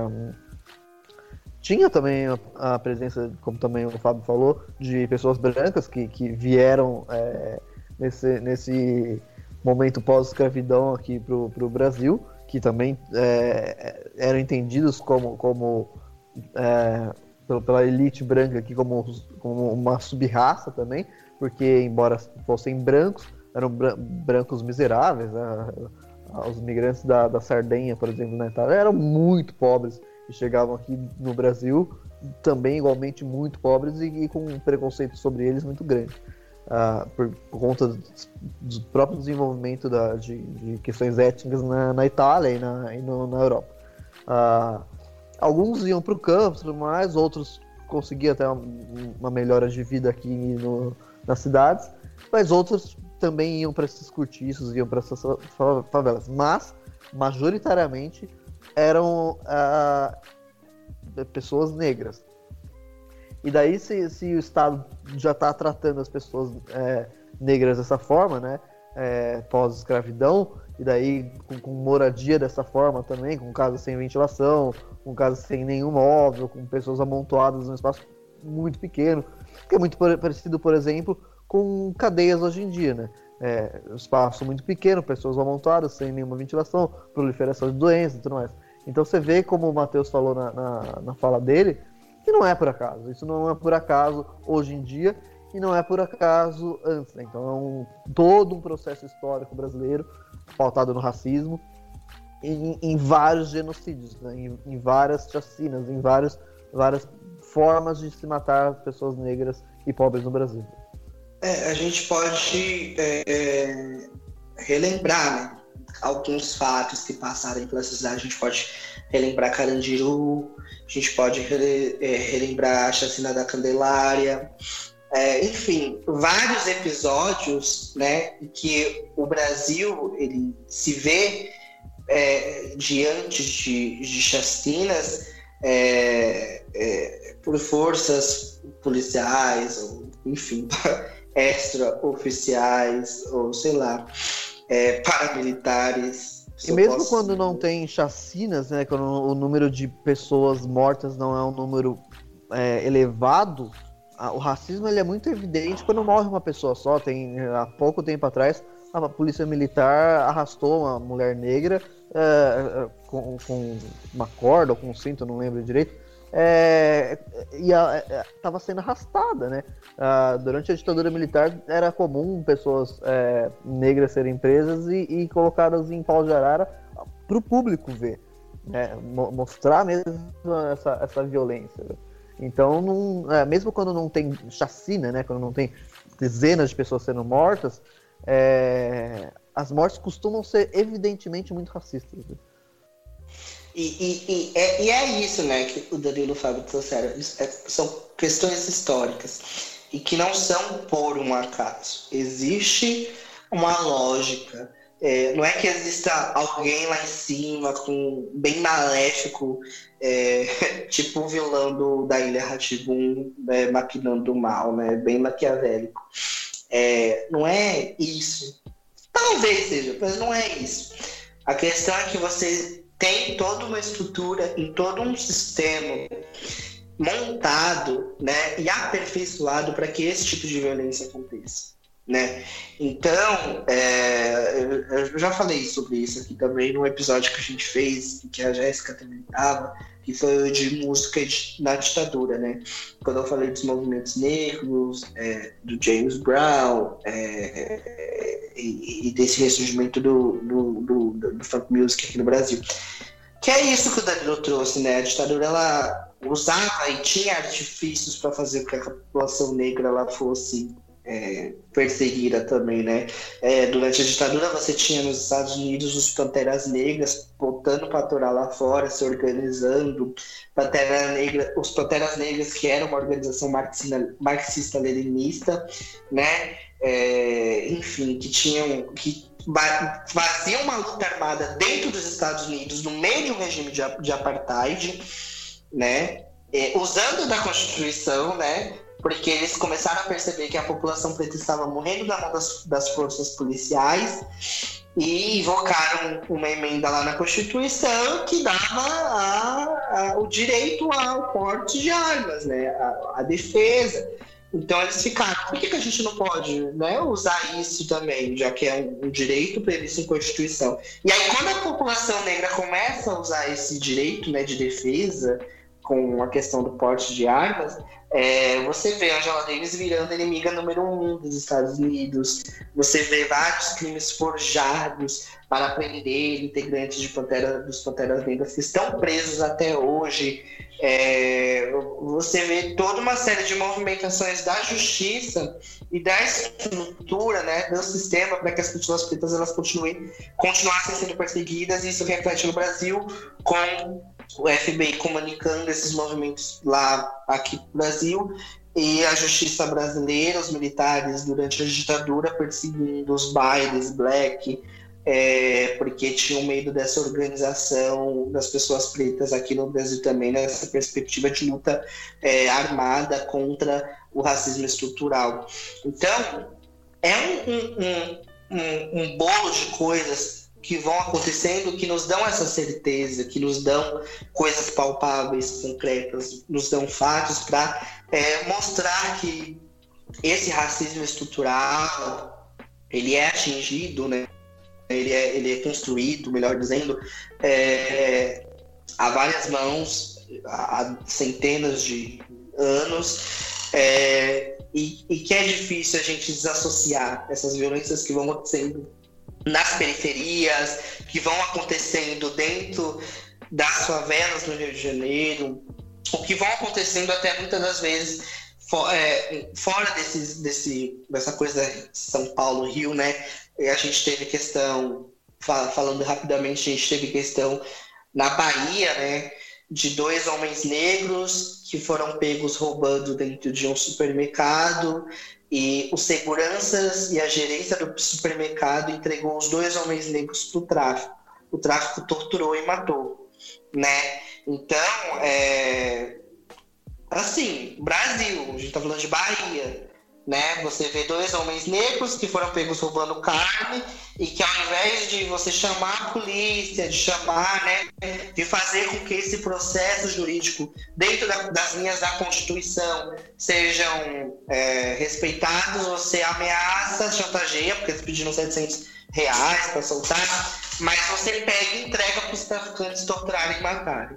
E a gente está falando de dois homens negros, que eram um tio e um sobrinho, roubando carne no momento de pandemia que a gente tem milhares de pessoas passando fome, milhões de pessoas, melhor dizendo, já que o último dado mostra que mais de 50% da, popula da população está sofrendo de segurança alimentar, ou seja, não sabe se vai ter alguma coisa para comer amanhã o que vai comer amanhã. E isso não é justificando um crime, mas mostrando o tipo de desigualdade que a população preta e a população pobre da classe trabalhadora dentro desse país ela é obrigada a passar por ineficiência de governo, ineficiência de Estado, ineficiência de sistema, pelas questões da desigualdade, sistema capitalista, enfim, são coisas que a gente vai juntando no dia a dia, como o Danilo falou, né? As chacinas elas não trazem uma projeção maior das questões. Elas fazem com que essas discussões elas sejam feitas de uma maneira mais é, enfim, é, mais, de, de, forma mais evidente, quando o, o, homem negro foi espancado até a morte lá em Porto Alegre, no, no Carrefour, né? A gente falou muito de racismo estrutural, o que estava acontecendo na questão do George Floyd nos Estados Unidos. Então elas trazem isso, mas e o genocídio que não é visto? E as violências policiais que não são vistas? É, e o tanto de pessoas pretas que vão morrendo, e não só de, através da violência policial, mas a gente também já fez um, um um, um, episódio aqui falando sobre saúde mental, né? Masculinidade, a questão da, da saúde mental, é, em que eu cito dados sobre a questão é, da depressão em jovens pretos, da questão da taxa de suicídio entre jovens negros, que é muito grande, que é muito alta.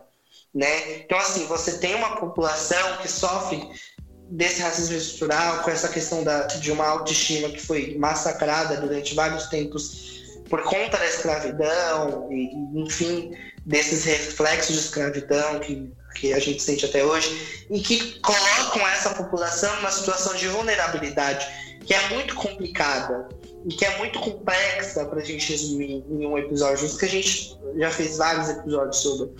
E aí a gente para para ficar olhando essas questões acontecendo, a gente vê chacina no jacarezinho, e aí a gente não, não, não tem esse pensamento, pelo menos eu não tenho o pensamento de basta, igual muitas pessoas têm na, nas redes sociais. Porque eu sei que não vai acabar. E não vai acabar com o jacarezinho. Eu fico esperando, infelizmente, qual vai ser a próxima.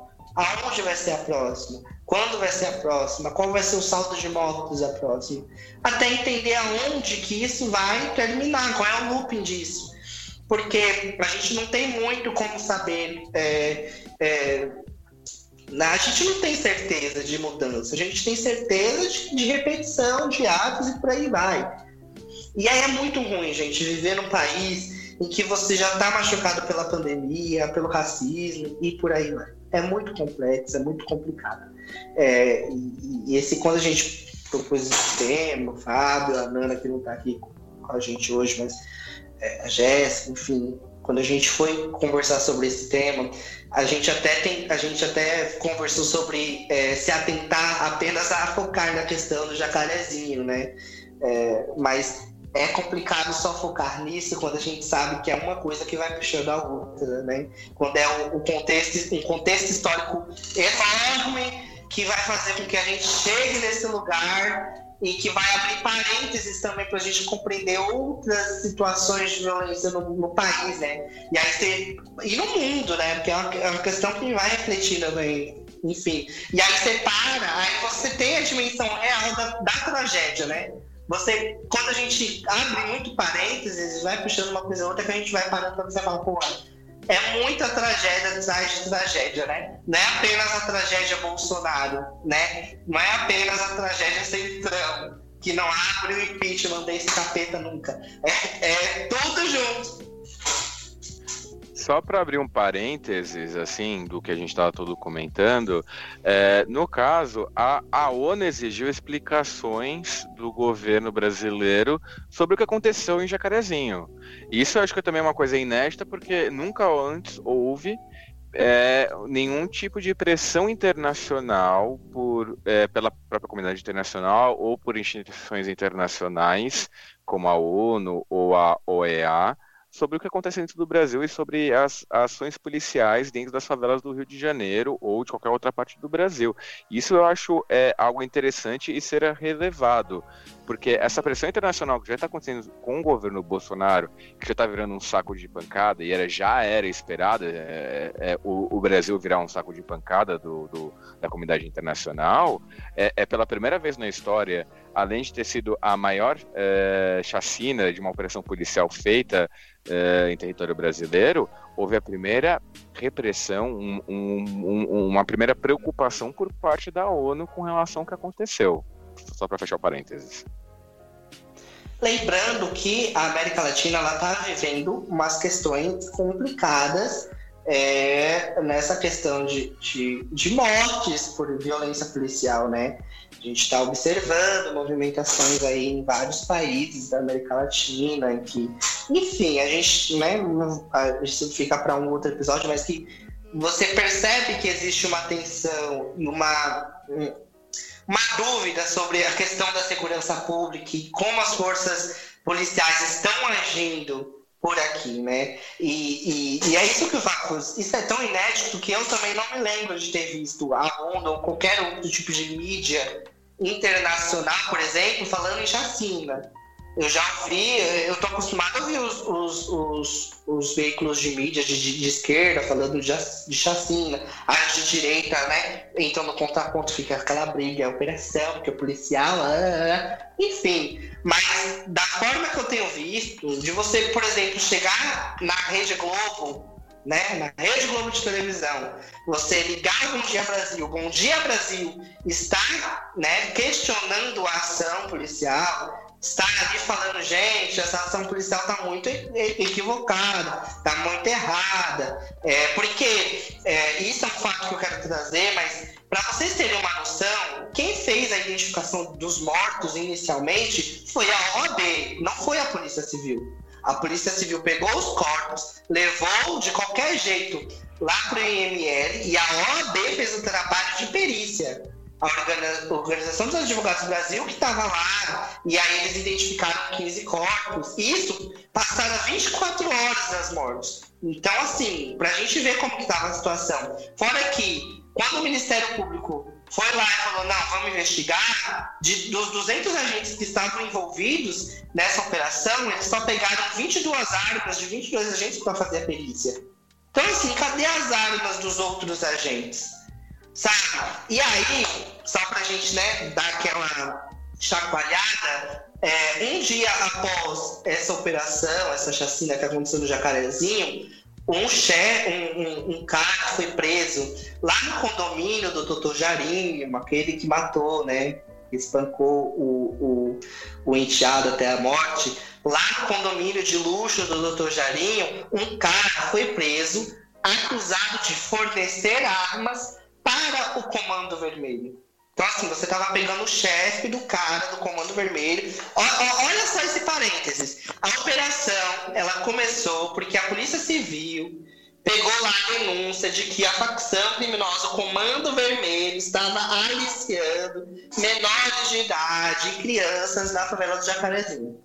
Aí acontece todo esse massacre, a Polícia Civil vai, com toda a sua roupa, com toda a sua força de segurança, na maior paz do mundo, entra no condomínio de luxo do Dr. Jarinho e sai de lá com um cara que fornece as armas para o Comando Vermelho. E sai com, né, com toda a tranquilidade do mundo. É, enfim, e aí, trazendo uma outra notícia de, de alguns meses atrás, né, a maior apreensão de armas recente no, no, na, na, cidade do Rio de Janeiro, né, foi no condomínio do presidente, né, Jair Bolsonaro, lá dos assassinos, é, as armas pertenciam aos assassinos da Marielle Franco, foram achadas em um apartamento dentro do condomínio do presidente, né, um condomínio que também é um condomínio de luxo, né, e aí a gente não viu todo esse tipo de manifestação, né, a gente não viu esse banho de sangue, a gente não viu nada disso. Então, assim, você repreende a população preta da comunidade em um lugar, né? Você trata de um jeito, com banho de sangue, fazendo o morador limpar sangue na rua, ao mesmo tempo que você entra lindamente nos condomínios da Zona Oeste do Rio de Janeiro, da Barra da Tijuca, tira o chefão, aquele que pega e manda as armas para o Comando Vermelho. Ah, né? Você vai lá, vai na casa do amigo dos assassinos. Olha que lindo! Você vai na casa do amigo dos assassinos da Marielle Franco, café com ele, faz a maior apreensão de armas do Rio de Janeiro e sai numa boa, sem derramar uma gota de sangue, sem dar um tiro para o alto. Você entra no condomínio, né, procurando as armas no esgoto do condomínio que mataram a Maria, a Marielle Franco e o Anderson é, lá no Rio de Janeiro. Então, assim, enfim, gente, é exposto a situação. Não precisa nem fazer juízo de valor. Eu não faço juízo de valor. Mas existem fatos. Né? As pessoas não gostam de falar de fatos. Os fatos sobre a polícia, as forças de segurança, a, a, as instituições jurídicas do país e a própria ONU, né, não me deixam é, assim ter algum outro tipo de percepção se não essa. Mas enfim, gente, já tá longo é, já divagamos, né? E o nome desse, desse, desse podcast gente pode dizer divagações. A gente divaga e vai embora. Mas a gente não pode ir embora. A gente podia fazer um, uma competição com o xadrez verbal, quem, quem faz podcast mais longo. Eu espero ansiosamente o dia que a gente vai chegar a, a isso, entendeu? Quatro horas. É, eu acho que ainda vai. Tem chão ainda pra gente chegar até o xadrez verbal, fazer um episódio de quatro horas. Tem que ter a mesma quantidade, a mesma quantidade de ouvintes primeiro. A gente passa a perna deles, vai pro YouTube, grava uns vídeos e bota lá, pega o, os ouvintes e traz pra gente. E fechamos? Como espera, a gente tá em algum reality, virar uma influência, e a gente a gente vê. Mas enfim, gente. Divagamos, falamos das coisas tristes. Começamos bem humorados, mas falamos das coisas tristes desse país. Mas é isso, gente. A gente vai ter outros conteúdos aí em redes sociais. Lembrando que a gente tem um blog, vou falar mais uma vez do blog, porque vocês precisam entrar e ler o blog, os textos maravilhosos de Jéssica, do Danilo, em breve do Fábio, os meus artigos maravilhosos também, que eu, né, se vocês me acham revoltada aqui, vão ler meus textos, que aí vocês vão entender o nível da minha revolta. Ultrapassa limites. Mas, né, é isso, gente. Chegamos ao, ao final desse tema. E agora eu vou partir para as indicações. Já vi que ele deu umas indicações ali, mas não custa, né? Para dar uma relembrada, indicar mais coisas. Nós vamos para as indicações agora, tá? E aí a Jéssica, o Fábio, vocês que não. A Jéssica, tadinha, que não falou tanto, mas tá ali, atenta, ouvindo a gente. É, vou fazer é porque, indicações. Meu, é que eu, eu, já cansei de falar. A gente tem o um grupo, né, onde a gente discute sobre tudo, mas é maravilhoso escutar vocês falando. Nossa, é uma aula para mim. Tá vendo, gente? E olha que aqui é uma conversa, a gente vai trocando, um aprendendo com o outro, a gente vai trocando muita coisa, gente. E isso aqui é só o, o editado, né? Porque o resto que a gente vai divagando é muito maior do que isso.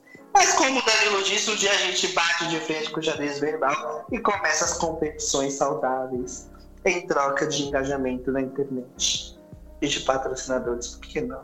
Né? Não é porque a gente fala mal do capitalismo que a gente não, né, não quer sair dele. Pode usufruir dele. Né? Podemos, eu acho justo, porque eu não tô sofrendo que eu sofro nesse país nada. Nada ganhar enfim, um refrigerante aí de cola. Mas, enfim, gente, é isso. Vamos para as indicações agora. Quem vai ser o primeiro a indicar? Levantei a mãos, Danilo. Eu, Danilo eu porque. Eu, eu, porque é só um, André. Uh, eu vou indicar que eu falei né, na, no, em uma das minhas falas a, sobre o, o, a questão do, da, dos hospícios no Brasil. Uh, o livro chama Holocausto, O Holocausto Brasileiro, da. Da. Meu Deus, perdi o nome da mulher. Da Daniela Arbex, certo? Sim, isso, exatamente. É da jornalista Daniela Arbex. E, e, é um livro assim excelente, um livro triste, um livro difícil de ler, um livro que fará os, as pessoas um pouco mais sensíveis chorar, como eu, mas é um livro muito, muito, muito bom. Né? É um livro que realmente deve ser lido para entender a questão da, do que, que, são os hospícios no Brasil no início do, do século passado e, e, quem que era encarcerado, por que, que era encarcerado e tudo mais. O quão absurdo foi esse, esse período.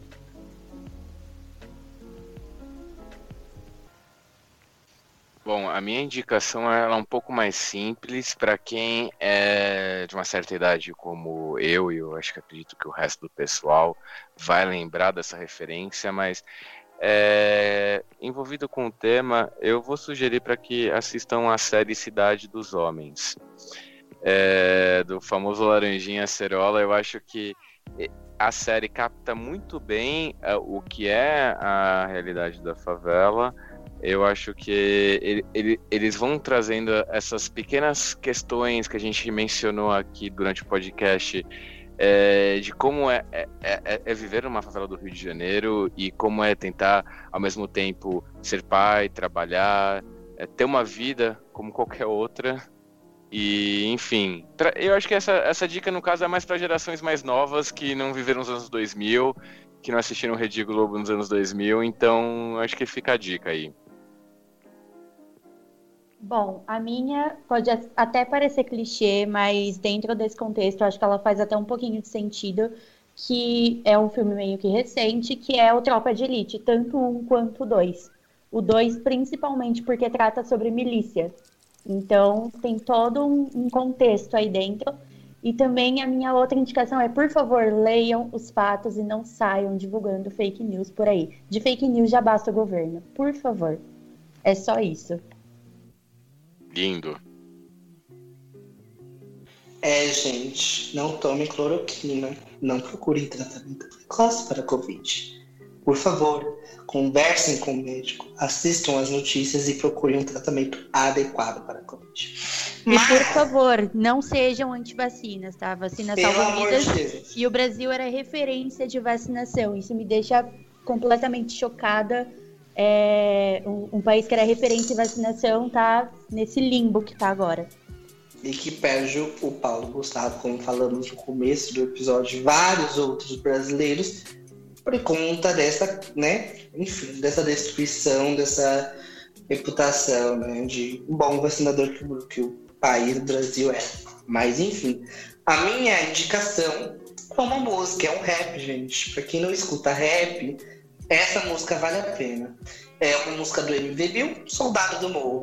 Eu acho que é, é o clipe, é a música que mais fala sobre a relação, ainda mais falando do que a gente falou, né? É, a motivação da, da, investigação da Polícia do Rio foi justamente essa denúncia sobre aliciamento de menores pelo tráfico. E a música Soldado do Morro fala disso, né? É, ela começa com o MV Bill, sendo repórter, mostrando crianças e adolescentes tocando seus brinquedos por armas na periferia. E aí o, a letra e a música elas vão se desenrolando a partir dessa perspectiva. Então, eu acho que é uma música extremamente didática, que fala de uma maneira muito clara mostra de uma maneira muito clara a situação. Tem imagens de uma segunda indicação minha do documentário que o MVBio ele, é, ele produziu e ajudou a produzir é, no começo dos anos 2000, que é o, o é, Os Falcões, se eu não me engano. É, que é justamente o documentário onde ele vai entrevista menores, crianças e adolescentes aliciados pelo tráfico de drogas no Rio de Janeiro. É, é um documentário que ele vai mergulhando nas favelas, falando com esses jovens que obviamente não mostram os rostos, os rostos mas estão ali com armas, é, e, e, que vai mostrando mais ou menos como que funciona esse aliciamento, a questão do racismo que existe, o racismo estrutural que faz com que essas crianças partam, né? E dessa questão de luta de classe que faz com que essas crianças partam para esse lado do, do crime. E, e, e, enfim, é é, eu acho que o MVB é um gênio maravilhoso. Foi no Roda Viva falar sobre esse documentário.